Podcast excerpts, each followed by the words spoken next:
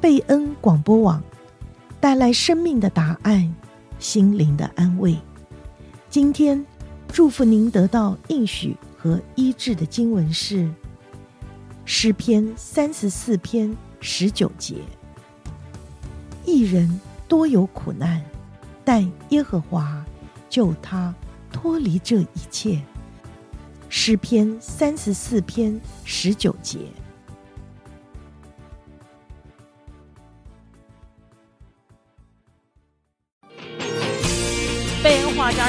和你轻松漫谈人生吃喝玩乐事。各位听众，晚安。每周五晚上八点到八点半，欢迎收听贝恩话家常。大家好，我是大伟，这里是旅游小周记。大伟这一周刚刚从圣地亚哥参加一个 conference，就是我本行，对，我的本行不是做 YouTuber 啊，也不是去旅游，因为还是需要赚钱讨生活、养家活口，外加可以旅游做 YouTuber。那大伟的本行是做 accounting 或者是 finance 的 software 的 consulting，所以经常要去参加一些大型的会议。啊，这种大型的 conference 呢，其实还蛮好玩的，通常都在一些比较有意思的呃城市，所以才会吸引更多的人去，然后就会有一些奇奇怪怪的东西呃在那个会展，因为各路人马要来吸引你的注意力啊，当然大部分时间就坐那里呃听人家讲东西，或者是跟人家聊天啊，可是如果你到处逛逛，蛮有意思的啊。那，其中这样东西就是你现在不管在哪里啊，都很难会避免看到或者听到人家讲关于宠物事情啊，特别就是狗。觉得这个疫情前，其实美国人就是很喜欢宠物，那疫情以后更是不得了了。所以在这个会展中心里面有一个摊位提供一个服务，就是大家可以轮流进去跟小狗玩。这些狗啊，据说都是一岁左右。然后它就是大概有训练过，但是也不是真的训练的非常精良的那种狗啊，还是蛮调皮的。调皮才好玩嘛，那他给你一些吃的东西，然后你在那个里面就可以给那个狗一些 指令，看它听话，你就给它一个吃的东西，一个 treat。那你在里面玩，好像有规定时间就二十分钟，但是你就会发现说啊，这些狗你给它点东西，它。就会一直来找你，那他等你给他那个 treat 的时候呢，你叫他做什么，他都会做啊。可见就是说，宠物其实跟人也没什么太大两样。我们在公司里面，呃，如果老板给你个什么东西做的话，呃，顺带再说，哎，给一个奖金啊，或者什么的，你就很努力去做。OK，扯远了，这跟旅游有什么关系呢？其实还是有关系的啊。一方面就是我发现现在在呃这个 leisure。应该说休闲吧，那包括旅游里面各式各样的服务都腾空而出。然后呢，在旅游的时候，你可以看到越来越多人带着宠物到处走，或者说有人就干脆说我就不坐飞机旅游了吧。在美国的话，就开那个大房车啊，因为你狗就可以带到处跑，诸如此类，很有意思。一些新兴的行业就产生了，就像这个。在会展中心里面做这个，实在是我觉得非常的厉害了，不知道谁想出来的。呃，我我觉得没有任何的摊位比这一摊人更多，要排更久。那但是还有一个我发现，就是说在这个会议当中，或者在任何你只要活在这个世界上，最近几个月，什么事情不扯上 AI 就好像有点奇怪啊，什么都是人工智能。那包括我这个做 finance、做 accounting 的啊，会计跟财务方面的呃会议，当然少不了 AI 嘛，就 AI 长 AI 短。那那我就想到一件事啊，因为这个是小周记嘛，就这一周我的心得就是说，什么都是 AI，那旅游也应该更 AI，对不对？所以呢，果不其然，呃，几乎每一个大型的旅游网站都开始推出，或者是正计划要推出跟 AI 相关的一些功能，他当然他说是 AI 啦，可是其实也不过就是说把以前的东西做的那个稍微好一点，计算稍微快速一点，或者稍微聪明一点，可以回答你一些问题。那更厉害的就是说，有一些的确是已经开始用 generative AI，就是他会跟你讲话，你问问题的时候，你可以问一整句问题，他回答你一整句话。那这个跟以前就差很多啊，以前那个 chatbot 都蛮 dumb 的，笨笨的，你必须要回答某一个他给你选择题，那你就选一样，或者是说你要用某一种句型，他才看得懂。那不只是大公司啊，我也看到一些新创公司，诶，他说你用 AI 啊，他就可以帮你计划一个 itinerary。这个我倒没有试过啊，我是刚刚才看到，然后来看一下，就说，诶，其实这个也并不是太困难了。呃，research 的话就交给 AI 做，所以我想我可能要特别做一期节目，专门是讲这个的，因为这是一个大趋势啊。然后我也觉得说这一类的东西本来就是应该要。自动化为什么呢？因为花太多时间去做一些其实人家做过的事情。你想想看，比如说什么去纽约好了，哦，不知道去哪里了。那四天到 United States 有点好笑啊。不过比如说四天到 New York City，那你知道已经有不知道几百万人或几千万人去过纽约市啊？你为什么还要再重新去做一次 research？你就告诉他说：“哎，我对哪一类东西比较有兴趣，你帮我排一个什么四天的行程到纽约市去玩一玩。”他帮你排出来，我觉得这个不是太困难啊。这个我们下次呃另外再找时间来讲。那所以这这个是趋势啊，这个也不会再回头了。我觉得这些任何工具啊，呃，跟软体有关的东西，只会变得越来越聪明啊，它不会再变笨。然后也很多人会利用这些东西，可以省很多时间。那我们不就生产力更高吗？更 productive 啊，应该就是大家都可以赚更多钱啊，对不对？然后可以玩得更爽。不晓得这个是我的理想。啊，但是实际上发生什么事也不知道。好，那跟那个理想非常相反的一件事情啊，哈哈，就是最近世界的确不太平静。不过大伟经常说啦，哎呀，比起以前啊，现在其实也真的没有那么差。我还记得我小时候，因为我们虽然不是住在美国，但是我这样会讲英文嘛，因为我们在那个美国学校。那如果我们去旅游的时候呢，我们都是开玩笑，其实也不是真的开玩笑，有点是讲真的。但我们如果碰到有恐怖分子要来绑架我们，你知道那个时代的绑架、劫机啊什么的，八零年代是经常发生的事情。你知道现在你听起来觉得不可思议，对不对？可是七零八零年代一天到晚有飞机被劫机，你知道打开电视就像今天那个美国那种 mass shooting 啊，那个滥杀无辜那种案子一样，真的是超级多。那我们有时候就在说，哎，如果有人要绑架一群人的时候，你就拼命要跟他说 “no English” 啊，“no English”，然后他不管跟你讲什么，你就你就说我就不会讲英文，为什么呢？你不会讲英文，他就觉得哦，你不是美国人，就算了。那如果你有个什么台湾护照更好啊，如果正好身上有的话，就拿出来。然后我们那个时候有有人秀人有哥斯达黎加护照，那更好，拿出来没有人会绑你，因为他知道你的国家不会花一毛钱来赎你啊。那台湾护照的话，根本不是很确定说你这这个是一个国家，这是在哪里，所以那个应该是蛮安全的。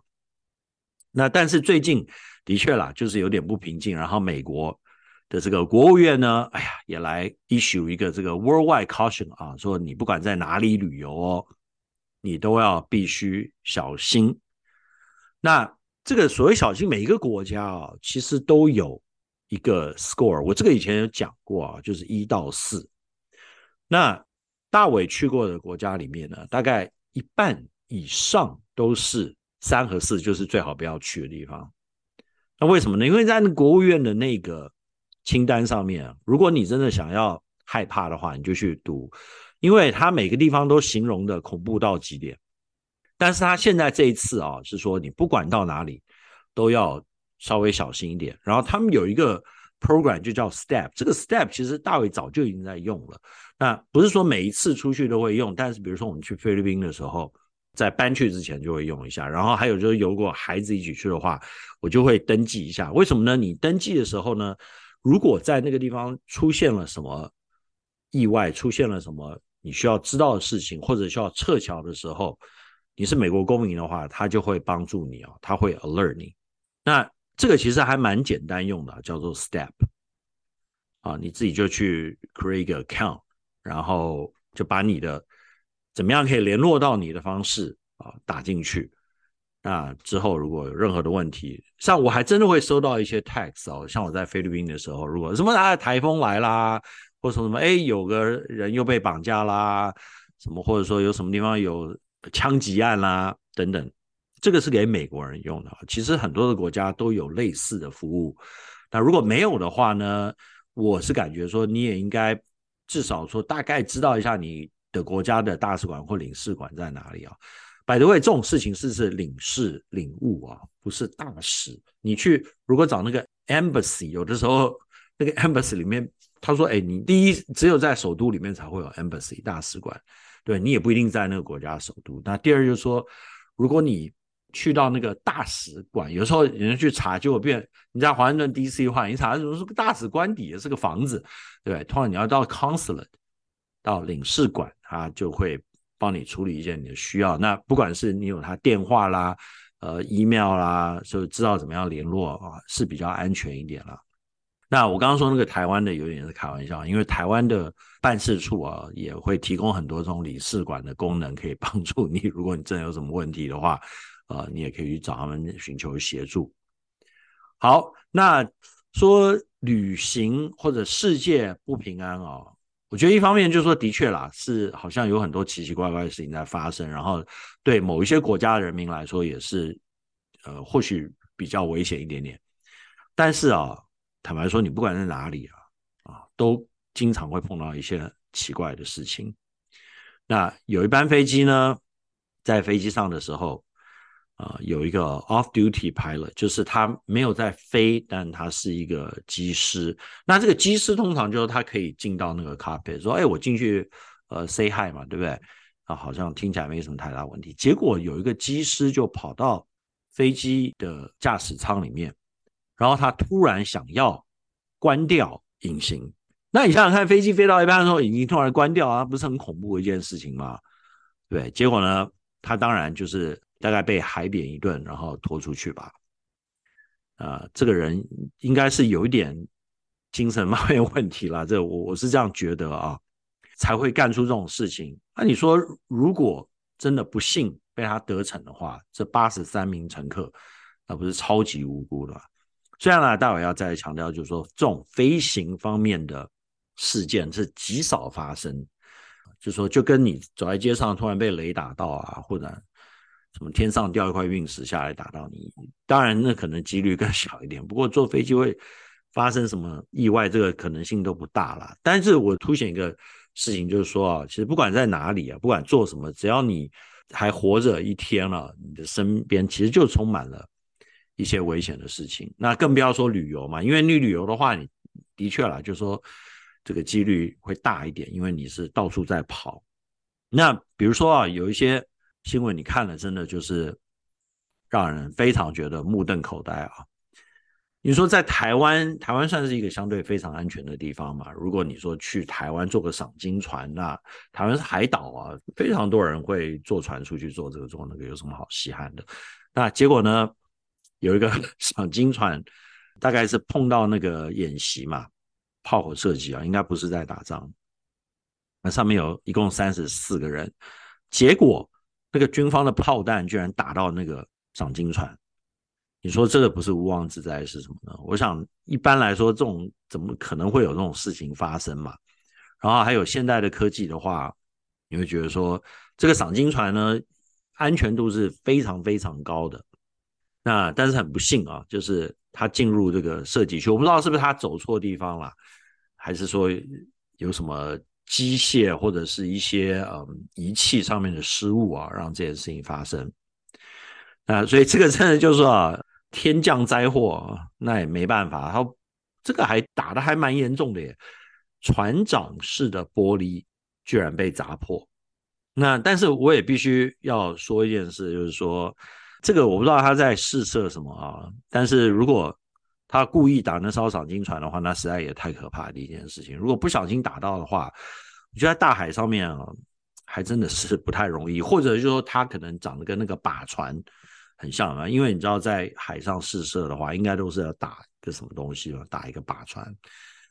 哎，所以啊，不管到哪里去旅游啊，一方面就是我们要自己学会保护自己啊，随时要保持安全。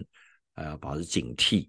其实，在怎么样的地方都可能会有一些意外发生，但是有时候你还真的是没办法避免啊啊，就只有祷告，求上帝来保守你然后另一方面呢，就是如果你这个坐船出海的话，你先问问看，哎，船老大，你知道附近有什么演习吗？如果有的话，我们可不可以改天再去了？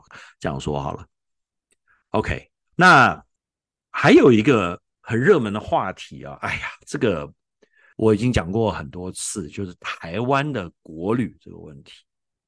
那最近讨论到国旅啊，因为慢慢开始有大陆的团到台湾。所以呢，大家就在讨论说，台湾到底有什么好玩的？哇，那那些人来都玩些什么呢？那在这个讨论的过程当中，我看到一些路线啊，我就说好好看一下。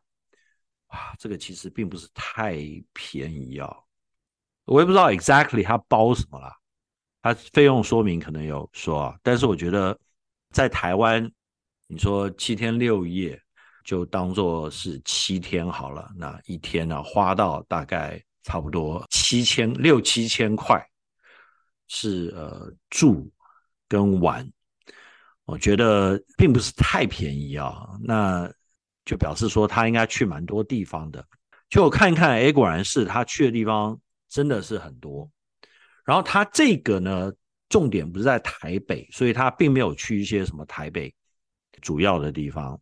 我想他这个可能是给那种已经去过台北的观光客，呃，也不一定是陆客啦。他这个虽然是简体字，但是也可能是任何人都可以去吧。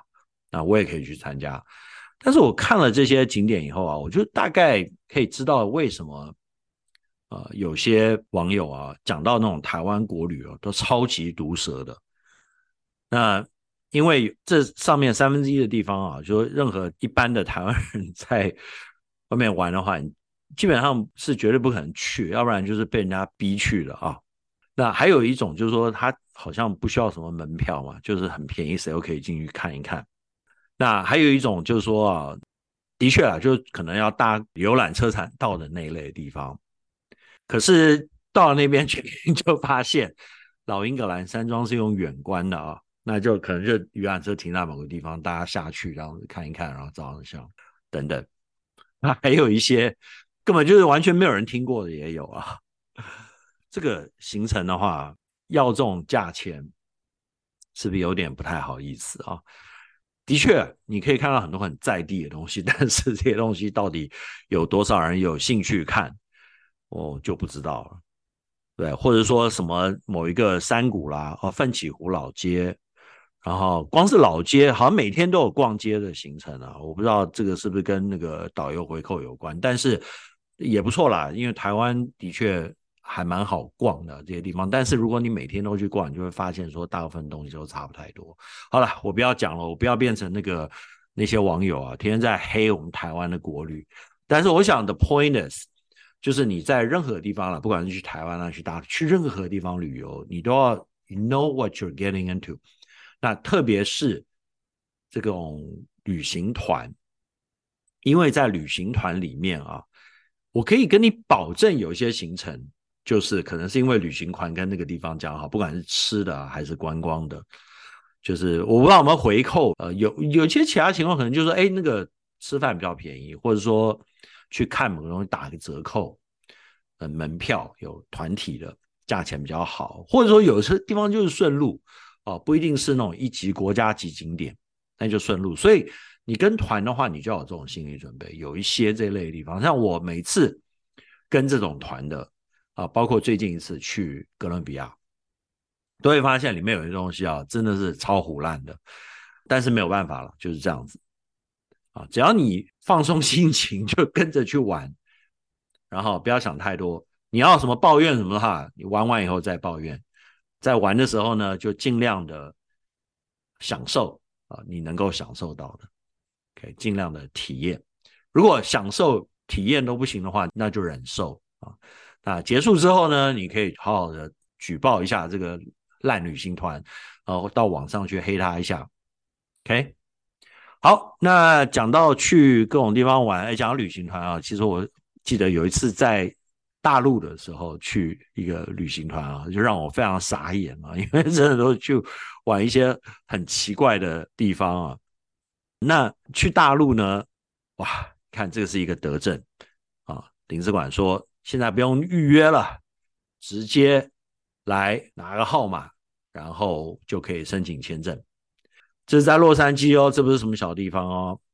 但是我看到这个新闻，我第一个感想啊，就是哇，现在申请签证的人 真的这么少啊，那么可怜，居然不用预约，就表示说他很多办事的人没事做，大概啊，所以记者就真的访问到一个人说，他从去到那边到拿到完成申请，还不知道怎么拿到了，就是申请签证那个动作做完，就是一个小时全部结束啊。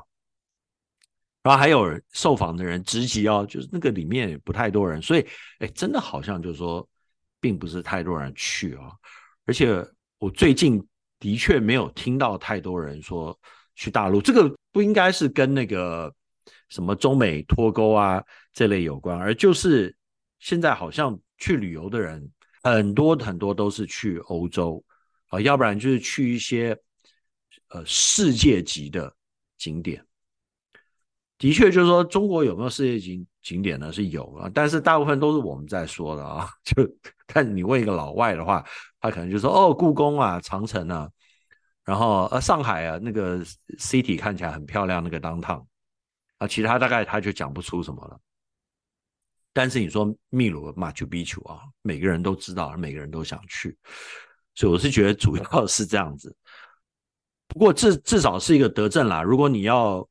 去大陆玩，或者是回大陆的话，对不对？你在那边，呃，光是不用预约这一点就非常的棒啊。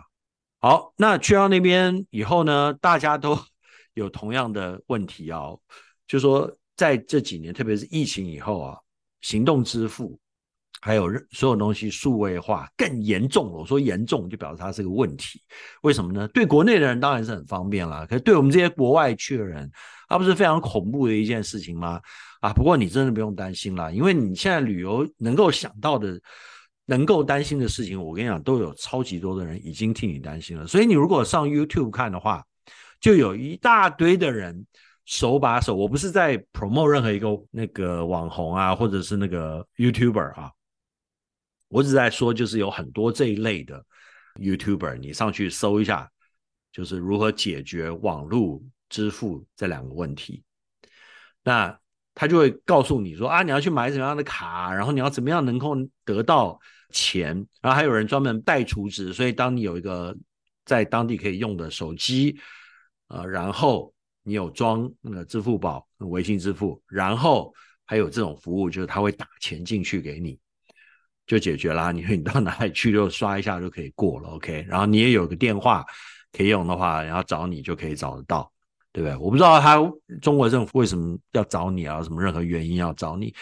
但是就说这一类的问题真的已经不是太大的问题。然后网络上有非常多，而且不止说台湾回去，说台湾回去比较容易啦，对，不只是台湾啊，还有美国的华人啊到。大陆去玩，然后他也告诉你手把手说他在大陆也没有手机门号，在大陆也没有银行账户，但是一样可以呃玩得很轻松愉快。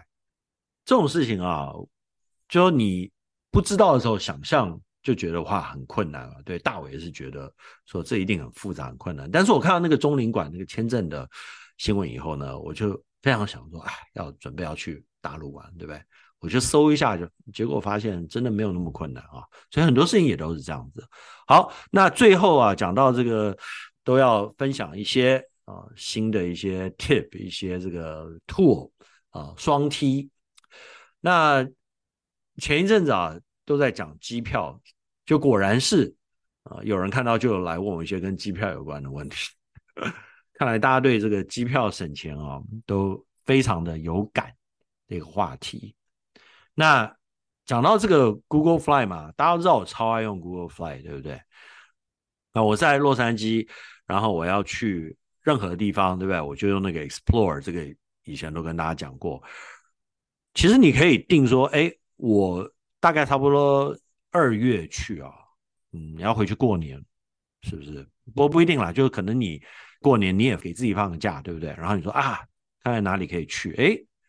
果然就那个礼拜很多地方可以去哦，然后价钱也不错，不，因为那个是旅游淡季嘛，而且在冬天比较冷的地方的话，其实那个时候应该不是太多人去了，所以价钱应该还算是蛮合理的。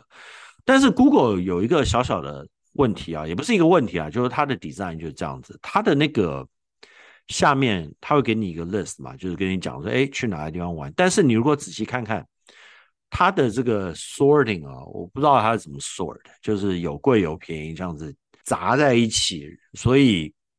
你如果真的要找的话，你还是要有一点 idea，就是说，哎，我那段时间我到底要去哪里玩，或者你至少知道你去哪一带，然后你再过去看，然后再说，哎，我要去亚洲，那我就是二月任何时候给我一些亚洲的好机票价钱啊，他就会给你。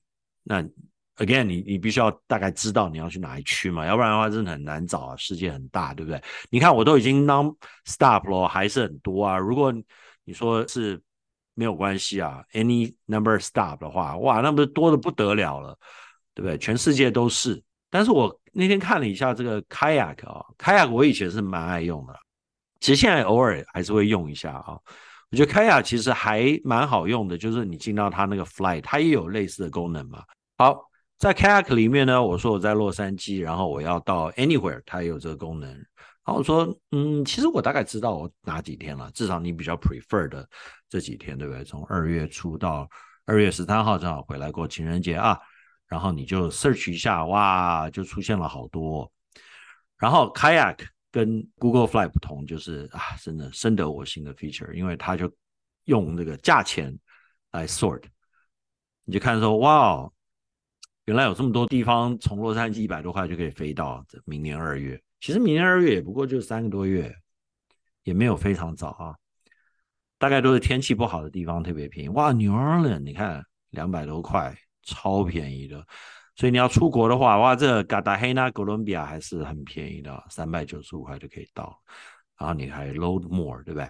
好，那你可是说这还是有同样的问题啦，就除非你说你知道 exactly 你要去哪里，你就可以 zoom。重点是还是太多地方可以去了。它这有一个功能啊，我觉得蛮有趣的。他就问你说：“哎，你到底是要什么？”我我点了个 foodie，但是我说：“哎，不要，我给他挑战一下。”我说：“romantic 好了，我只要去 romantic 的地方。”我不知道他浪漫怎么定义啊。反正你 filter 完了以后，发现哇，他觉得伊伊斯坦堡很罗曼蒂克。哎，其实伊斯坦堡可能有些人还觉得蛮危险的，现在因为离中东太近啊。还有阿姆斯特丹。啊，巴黎、巴塞隆纳，反正罗曼蒂克的地方不是在欧洲，就是在靠近欧洲的地方哈。这个好像不太公正，我要来弄个别的试试看。Beach，哦，看来在欧洲啊，真的是没有 beach 可以玩。那我们就缩小一点，干脆到全世界好了啊！全世界，哇哦，beach 最好的地方，然后看哪里。票价最便宜，因为你真的非常想去海滩，对不对？哦，有一个，你看出来了，Kona 很便宜，所以这个功能啊，如果你真的是很善用它的话，虽然它不是说什么 AI 啦，它就是很简单的 algorithm，大概就是有一些 keyword 嘛去找的，但是至少它可以给你一些 idea，说去哪里，然后大概票价是怎么样啊？你知道的 exact day 也可以，你知道一个 day range 也可以。啊，那希望大家现在都在看明年的旅游啊，不管是年底，年底的话其实已经蛮逼近了。如果你要去欧洲看这个圣诞夜市的话，现在是该定的时候。呃，不过现在当然就是说看明年的 summer 也不会嫌太早啊。你现在至少开始看一看，也许啊，再过几个礼拜、过几个月再定也是可以，但你要密切注意一下，安排一下。然后，当然二月，我现在定二月春节要去亚洲的话，也许其实已经有点紧张了。不管是去还是你住在亚洲，你从亚洲去别的地方，都是啊，因为毕竟这个中国的黄金周啊，中国一开放的话，是全世界慢慢这个旅游的这个底面就会起来。好，今天就分享到这里，感谢大家，愿上帝祝福你，拜拜。